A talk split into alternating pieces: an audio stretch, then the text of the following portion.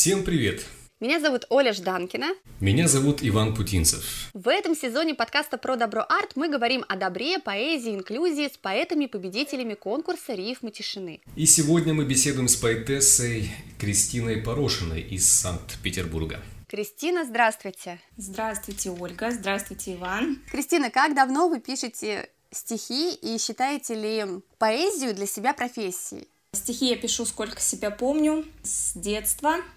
Но поэтессой я себя на самом деле не считаю. Считаю себя таким хорошим рифмоплетом, потому что каких-то особых достижений в поэзии у меня нет. В поэтическом мире я достаточно редко выставляю свои творческие работы, поэтому, ну, такой рифмоплет. А какие-то цели преследуете? Есть у вас в наметках какие-то конкурсы, в которых прям хотелось бы победить? Вот, например, во-первых, мы поздравляем вас с победой в нашем конкурсе. Ну, как любому автору, конечно, мне приятно признание любого слушателя. В рамках данного проекта я вообще счастлива принять участие, потому что сегодня меня могут не только слушать, но и видеть, да, видеть поэзию, это, ну, это что-то невероятное для автора, так это вообще большая гордость. Я пишу уже давно, но, конечно, качество своих работ я оцениваю объективно, и до каких-то классиков я не дотягиваю, я понимаю, что мне нужно больше работать, больше разбираться со своими произведениями, корректировать их, редактировать. Нужны знания, нужен опыт. В дальнейшем, конечно, конечно, это конкурсы, конечно, это публикации. У меня есть публикации, и я печаталась в книгах, в сборниках, в газетах, но все равно я не считаю себя каким-то поэтом, которого хотелось бы рекламировать и советовать читателю.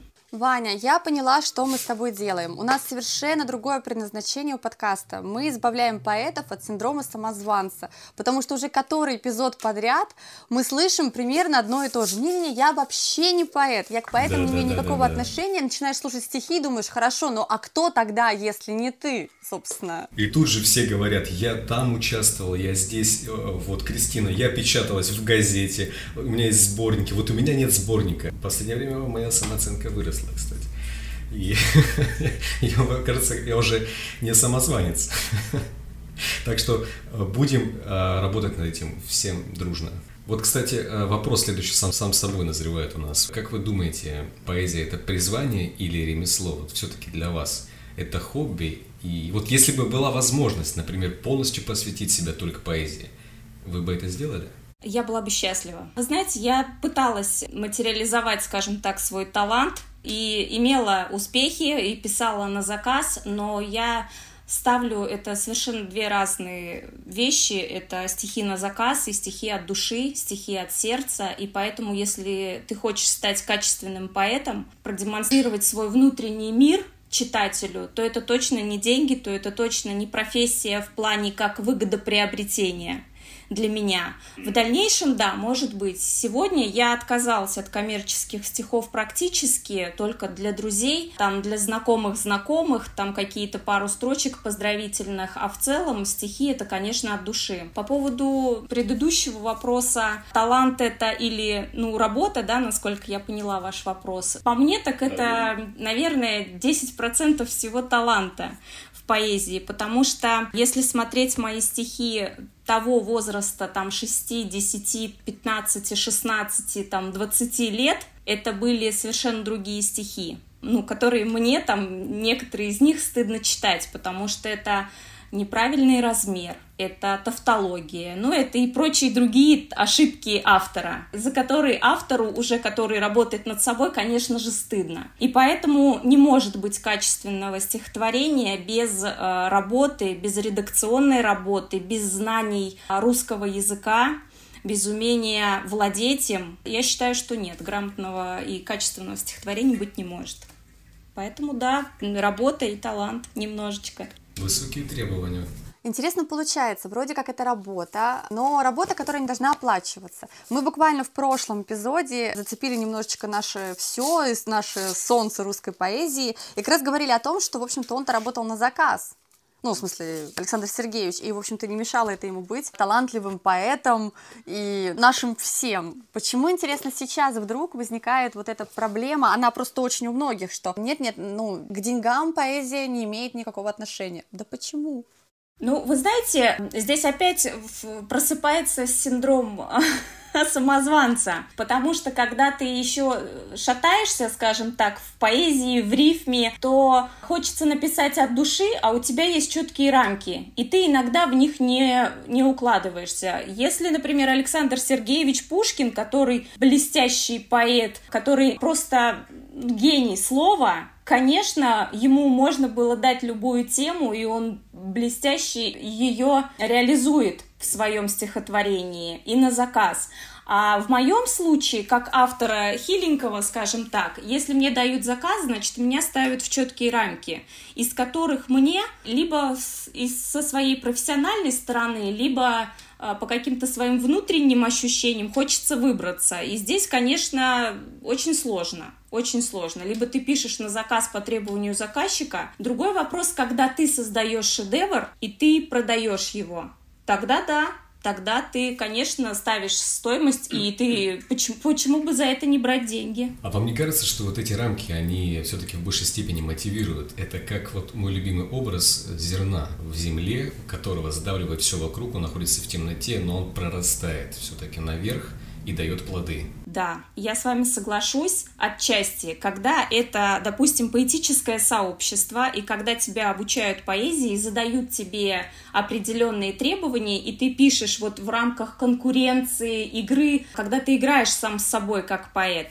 А когда к тебе пришел заказчик и говорит тебе, ну, свои непрофессиональные требования, ну вот, к примеру, очень часто бывают заказы рэп, и большинство людей читать этот рэп не могут если они не профессионалы, да, если они не читают. И им объясняешь, что размер этот крайне сложный. Крайне сложно человеку, не читающему речитатив, его прочесть и уложиться в него. Вот я имею в виду вот это вот как раз, когда тебе дают такие требования, которые, ну, немножко далеки от поэзии. Как интересно. Оля, ты когда-нибудь писала рэп? Ой, у меня вообще очень большие проблемы с писать стихи, да? Шучу. А, у меня проблема с любыми музыкальными композициями. То есть рэп это все равно определенный ритм. Правильно а, Кристина говорит про размер. Я несколько раз пыталась написать песни.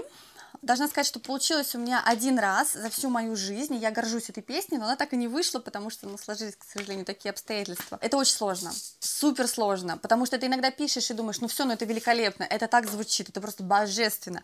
А когда человек начинает это петь, то понимаешь, что язык вообще не складывается так, и это невозможно спеть. Это очень сложно, да. А ты писал? Ну, мне кажется, это нужен взгляд какого-то человека более музыкального. У меня есть друг музыкант, он пишет музыку, он играет на гитаре, и он несколько моих текстов спел. Я даже не думал, что это можно сделать. Вот, кстати, мы как раз переходим к следующему вопросу вот по поводу звучания. Кристина, важно ли современному поэту быть услышанным? Ну, то есть не просто писать, но и выступать, звучать. Я считаю, что да, конечно, это вдохновляет. Э, слушатель, зритель всегда вдохновляет, воодушевляет на новое творчество. А, опять же таки, ты читаешь э, в большинстве своем с коллегами, ты учишься от них, ты получаешь что-то новое обязательно. И, конечно, автор взлетает, когда его стихи услышаны, когда он слышит аплодисменты, когда он видит признание своего творчества и единомышленников. Автор взлетает, как мне нравится это. Да, это просто великолепно, правда. Это как э, повод написать стихотворение, честно говоря. Давайте, давайте напишем. Да, кстати, марафон Лиза запустила. Вот после, подожди, получается, Лиза запустила после нашего подкаста марафон. Что у нас было в предыдущем? Мы, реш, мы же решили мотивировать каждого из наших новых участников на какое-то действие. А, ну, в принципе, вот у нас сейчас еще и как дополнительно это избавление от синдрома самозванца. Кстати, по поводу летать. Вы где черпаете вдохновение? Вот что помогает вам писать? Вы знаете, сейчас уже это просто вот приходит и приходит. Изначально у меня были стихи о маме. Я рано лишилась мамы, и мама долго болела, и очень большой цикл. И, кстати, вот это стихотворение, да, оно тоже, которое было на конкурсе, оно тоже о маме. И вот эти недосказанные мысли, невыраженные чувства, эти эмоции, которые я не успела сказать, не смогла в силу своего возраста, в силу своей внутренней боли, они, наверное, начали выплескиваться в стихах. Позже, когда мои стихи стали слышать, стали оценивать. Я уже поняла, что, ну, наверное, неплохо пишу и стала уже рассматривать какие-то другие темы для себя. Также занималась духовными практиками, оттуда какие-то инсайты приходили, которые хотелось упаковать как конфетку в какое-то стихотворение, в какие-то крылатые строки. Сейчас это вот я нахожусь в декретном отпуске, и очень сложно находить время, находить какие-то вот эти, э, погружаться в себя настолько глубоко, чтобы это все выходило из тебя. Но, вы знаете, удается. Иногда даже вот утром ты просто лежишь, просто думаешь, и все. Тебя как муха назойливая посетила какая-то мысль, она кружит, кружит, кружит, и ты просто берешь и что-то пишешь. Не знаю, откуда-то приходит. Иногда даже меня спрашивают вот о ком, начинают искать связь среди моих знакомых, о чем это стихотворение, о ком это стихотворение. Но оно как-то вот пришло, не знаю. Я не могу сказать, что эти стихи обо мне и о моих друзьях, э, просто какие-то мысли, которые были пойманы. Получается какой-то накопительный эффект. Возможно. Подскажите, где можно вас почитать? Где вы публикуетесь электронно хотя бы? Вы знаете, в большинстве своем я стихи записываю аудио, и комплимент, как правило, получают прочтение больше, а не от самого стихотворения, поэтому я не стала их э, где-то там писать, печатать, но также на поэтических площадках, Дом поэта, стихи.ру, конечно же, меня тоже можно найти. Тут мы подходим к нашему одному из главных вопросов новых. Важно ли поэту быть хорошим человеком? Вот мы в последнее время много говорим о том, что в истории есть не один поэт-классик, который был ну, не очень хорошим человеком, совершал не очень э, добрые поступки, но был замечательным поэтом. И можно ли это разделять, нужно ли? И все-таки важно ли поэту быть хорошим человеком или просто петь о том, о чем поется? Сложный вопрос, Иван. Ну, а судьи кто? как бы не могу сказать за всех. Лично я считаю, что вот э, все относительно. Для кого-то он плохой, а для кого-то он несчастный человек. Это же как у Маяковского, да, это со мной она стала плохой, а брал я ее хорошей. Это же когда-то же этот человек был хорошим, и какие-то обстоятельства вынудили его стать плохим, и, может быть, ему важно быть поэтом, потому что какие-то внутренние чувства, внутренние блоки, которые в нем сидят и заставляют быть его злым, а, должны выбраться наружу. Он должен сказать миру свою правду, чтобы его поняли, и, может быть, он станет добрым, как в той прекрасной сказке. Вот именно правду, кстати. Вот как я с вами согласен, нужно выпустить это все. Вот поскольку мы зацепили про добро сейчас разговор, мне кажется, что можно спросить поэзия про добро. Поэзия про добро. Добро одно из в этом огромном, огромном, емком слове поэзия. А какой главный вопрос поэзии, как вы думаете? Ответ на какой вопрос она ищет? Поэзия ну, я считаю, что это настоящее, это изнанка. Вот если одним словом описать это творчество, этот вид искусства, наверное, это вот что-то внутреннее, что-то очень-очень глубоко спрятанное в каждом авторе и красиво украшенное и предоставленное, предложенное миру. Искусство, так или иначе выражение, да. А современный поэт, вот он какую миссию несет, как вы думаете? Знаете, сейчас такое сложное время, и кто как не поэт, поэту разрешено все. И вот он своим словом, своим видением, своим чувством, наверное, должен донести миру правду, истину. Если поэт грамотно и виртуозно владеет словом, он может говорить о многом, о многом, но настолько визуализированно и тонко, что все это будет очень-очень красиво и правильно. Журналист, я имею в виду, говорит факты, и ему очень сложно приукрасить, что-то там разбавить метафорами какими-то. А вот поэт, как раз у него есть такой инструмент, который может дотянуться до каких-то струн души, при этом никого не оскорбив, не обидев и ничего не сказав лишнего. Но каждый поймет то, что он сказал именно своим нутром, своим воспитанием, своим мышлением. Ну вот как-то так. Пропустив через себя, да, и так или иначе опираясь все-таки в первую очередь на чувства. Так вот, у меня вопрос отсюда тоже. Получается, что нужно поэту, по-хорошему поэту нужно разрешить все в словах. В выражении? Вы знаете, я думаю, что нет. Потому что поэтами сейчас э, мы опять возвращаемся к синдрому самозванца, потому что сейчас очень много на просторах наших э, и интернета особенно, и публицистики очень много поэтов, которые ну, не совсем поэты, скажем так. И если мы будем выражаться так, как мы хотим, если нас будет слушать слушатель с нашим сленгом, с нашими какими-то раскрепощенными формами, ну, я думаю, что мы поведем мир не туда. А если говорить не про форму, а про содержание, мне очень понравилось, когда-то я услышала, что грамотный правитель всегда поддерживает искусство, потому что искусство — это зеркало того, что происходит в его мире. То, что ему не скажет ни один его там слуга и подчиненный, то скажет поэт, э, то покажет театр, то покажет кино. Поэтому, да, тут, наверное, вы абсолютно правы, что поэту, поэты могут, поэты могут больше. Да, да, да, это вот как раз к предыдущему вопросу, то, что я хотела вам сказать. Ну, тут, извините, конечно, небольшая ложка дегтя, но сколько поэтов в нашей стране страдали за свои слова. Согласна. Хорошо, у нас остался наш главный вопрос, самый простой и самый сложный. Что такое добро? Лично для вас. Когда тебя хотят видеть, когда тебя хотят слышать, когда по тебе скучают, когда тебя везде ждут, наверное, это добро. Значит, ты добрый, значит, ты искренний. Значит, ты правильную жизнь живешь. Это такой критерий, получается, добра в целом, да? То есть, если тебя хотят видеть, то ты добрый.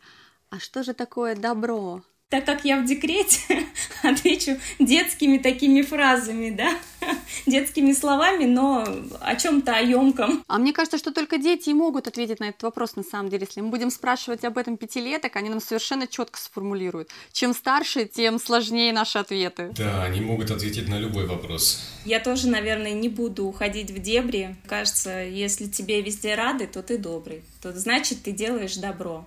Значит, ты открыт этому миру, и ты проживаешь свою жизнь не зря.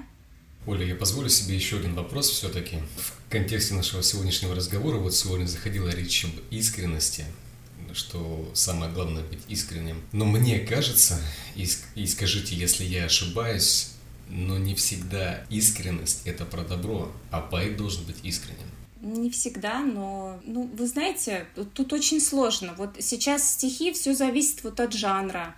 Вот есть какие-то такие дерзкие стихотворения, да, сарказмы какие-то. Вроде это не доброе совсем, но это же поэзия. Это тоже поэзия, это тоже искусство. Есть какие-то грубые формы, там тоже не про добро, но это тоже поэзия, это тоже искусство. И, может быть, вот оно о грубом, но оно в конечном итоге цель-то одна, цель-то все равно добро, цель-то вытащить вот это вот все и засеять чем-то светлым, добрым и прекрасным. Я с вами согласен. Стихотворение, которое победило. Прочитать, да? Да. Да. Обними меня сегодня, мама. Завтра стану я совсем большая. Фыркну носом, застучу ногами, окрести, с порога провожая. Проведи по волосам рукою, разбавляя запах ноткой меда. Чтоб я взрослая знала, что такое за спиной крылья и свобода. Не ругай сегодня за ошибки, завтра ошибаться будет горько. Взрослой жизни робкие попытки я спущу с покатого пригорка. Не суди за выбранную книжку, да, картинок мало, но сама я — я сегодня бегаю в припрыжку, знаю, меня выбор не сломает. Я же личность, я у мамы чудо, я богиня, хоть и не святая. Было в детстве, так и дальше будет. Мама ведь обманывать не станет. Так идем мы с Верой год за годом, с тем, что мама в детстве нашептала, под уютным покрывалом свода маминого нежного начала. Обними, пожалуйста, как в детстве, знойным днем или промозглым утром, чтобы во вселенной мое место стало самым теплым и уютным. Ну, я, конечно же, плачу. Господи, спасибо огромное. Спасибо огромное. Да, действительно, очень трогательное стихотворение. Я еще хотела маленькую ремарочку добавить. Я а, подписалась а, Кристина Порошина. На самом деле я автором и поэтому стала немножко раньше, до замужества, и везде, где меня можно найти, под фамилией Кристина Тойшева. Это моя девичья фамилия, и как автор я все-таки под ней. Но если Порошин, то Порошин. Я не обижусь. Тойшева. Да, да. Хорошо, мы это обязательно запишем. Спасибо вам большое. Да, спасибо большое. Давайте слушать друг друга и читать. Спасибо, до свидания. Эпизод подготовлен в студии подкастов «Мир Далат». В этом сезоне подкаст выходит при поддержке гранта, представленного благотворительным фондом «Анастасия». Подписывайтесь, ставьте лайки, рекомендуйте нас друзьям.